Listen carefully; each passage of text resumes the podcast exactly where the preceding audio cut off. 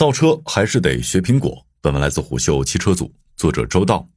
你好，我是本栏目主播金涛。未来 Nbox 支持苹果眼镜吗？在二零二三年苹果全球开发者大会 WWDC 结束后，有人在社交媒体上这样问道：“坦白来讲，相比未来可选配的 New Air AR Glasses 眼镜，苹果 Vision Pro 在发布会上的展示效果显然是碾压级的。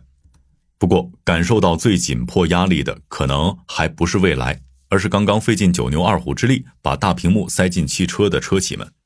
毕竟，在车内有限的空间里，不管大家再怎么努力，放下的屏幕也不会超过二十英寸。就算厂商们再三声称自己可以提供沉浸式体验，但这个小彩电放在车里，横竖还是和沉浸不怎么沾边儿当然了，让 AR 跟实体屏幕比尺寸，多少是有点欺负人了。更何况，明年才在美国上市的 Vision Pro，预计会超过二点五万元的售价。有这钱，选配四个 New Air AR Glasses 加 Nbox 娱乐主机都绰绰有余了。而且花上十万块给车里每个成员都配上一台，听起来并不现实。这样说的话，分析汽车厂商能从苹果眼镜上学到哪些新思路，好像才更具备现实意义。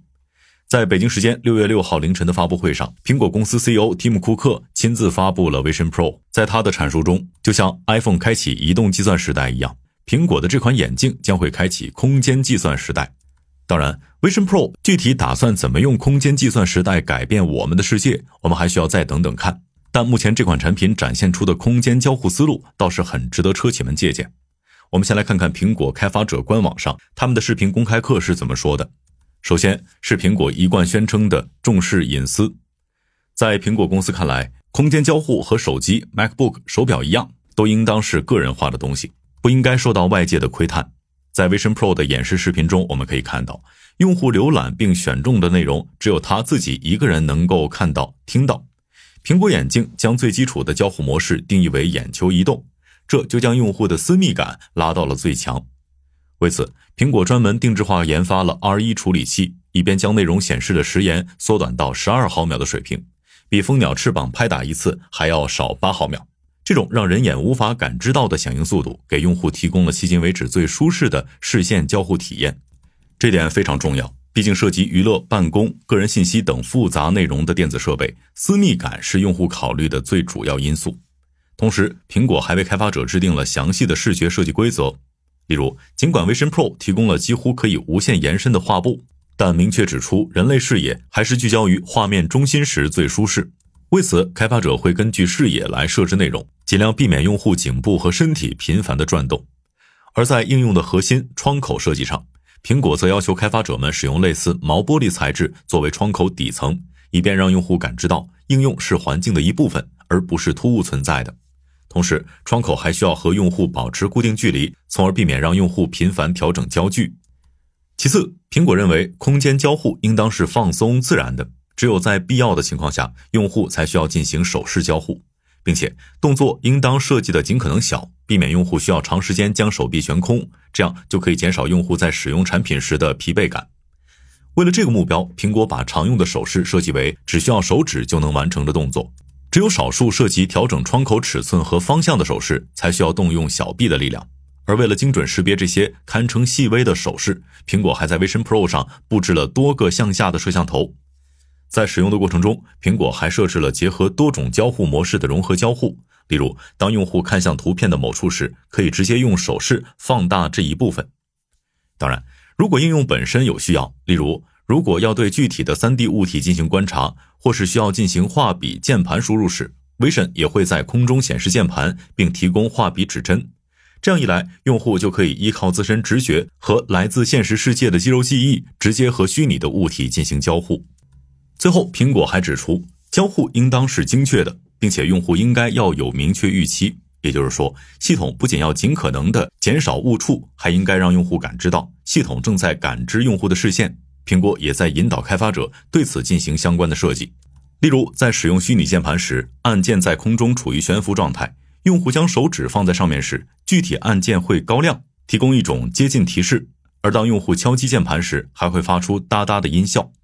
在日常的应用使用和交互中，苹果在视觉交互的准确性和舒适性上也下了功夫。具体的 UI 和图标按钮设计上，苹果向开发者提示：为了契合人眼的观察习惯，应当尽量使用圆形、药丸形和圆角矩形作为图标形状，避免使用边缘锋利的图标。因为圆形、药丸形之类的图标形状会引导人眼将目光聚集到形状中心，而边缘锋利的图标则会让人们视线发散到形状外部。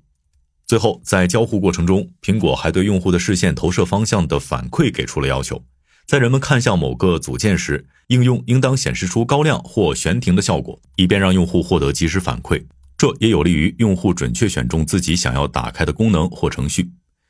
总结来看，苹果 Vision Pro 给到车企的启示在于，空间中的人机交互应当是私密的、放松的、准确且有明确反馈和预期的。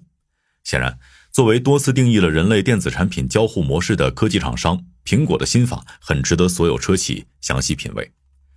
当前，几乎每款新车上市时，公司都会对车型的智能座舱配置进行宣传。为了尽可能拓宽用户在车上实现的功能边界，汽车企业们往往选择在车上做加法。打造全能型的智能座舱，大尺寸液晶屏、全车语音识别、手势动作交互、AR 眼镜上车、原装车载游戏等层出不穷。但是问题在于，这些交互手段各有各的问题，有些是技术路线本身的局限，有些则是因为交互逻辑过于混乱而让用户无从下手。首先来说，车内语音交互的体验就十分的不尽人意。就算是车内每个成员都拥有专属麦克风，很多用户也并不乐于通过语音来控制导航、空调、舒适性之外的汽车功能。事实上，只要能够得着屏幕，乘客都会选择点按屏幕或实体按键，而不会使用语音操作。归根结底，造成这一现象的原因是车内语音交互不具备隐私性，无论是呼叫还是回答，都是面向全车人的广播。而人类在与机器交互时，哪怕机器再聪明，大家也会觉得这种行为有点傻。更不用说对一些 App 内的功能操控，这种内容就更属于隐私范畴了。比如车载微信。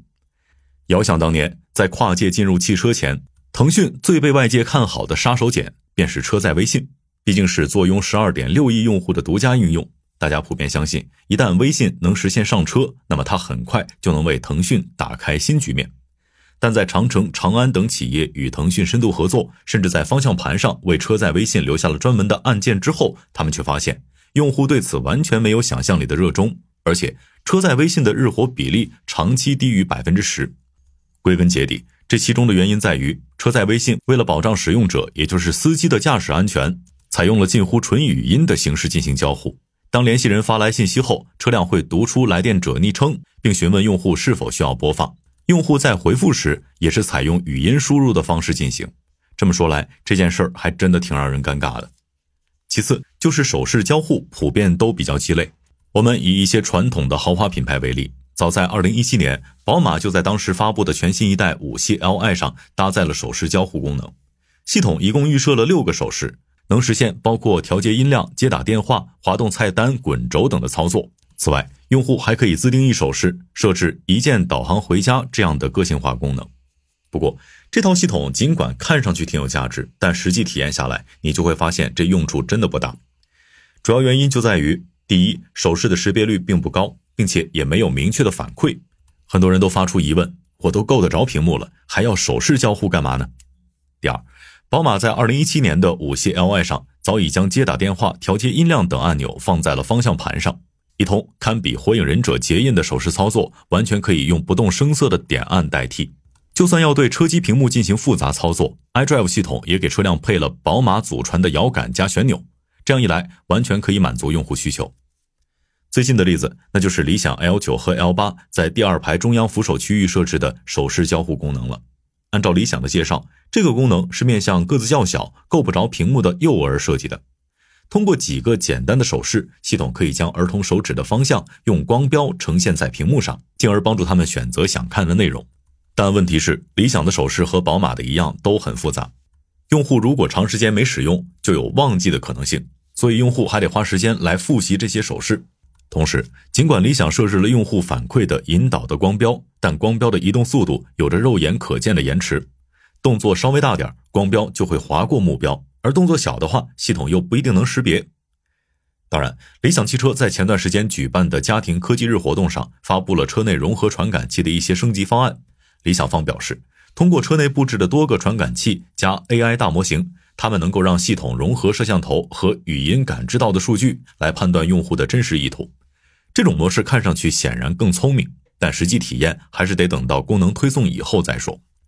由此可见，无论是语音还是手势，当下汽车的智能座舱都有着各种各样的痛点。那么，苹果的 Vision Pro 到底会不会带来一些解题的新思路呢？好，以上今天的商业动听，下期见。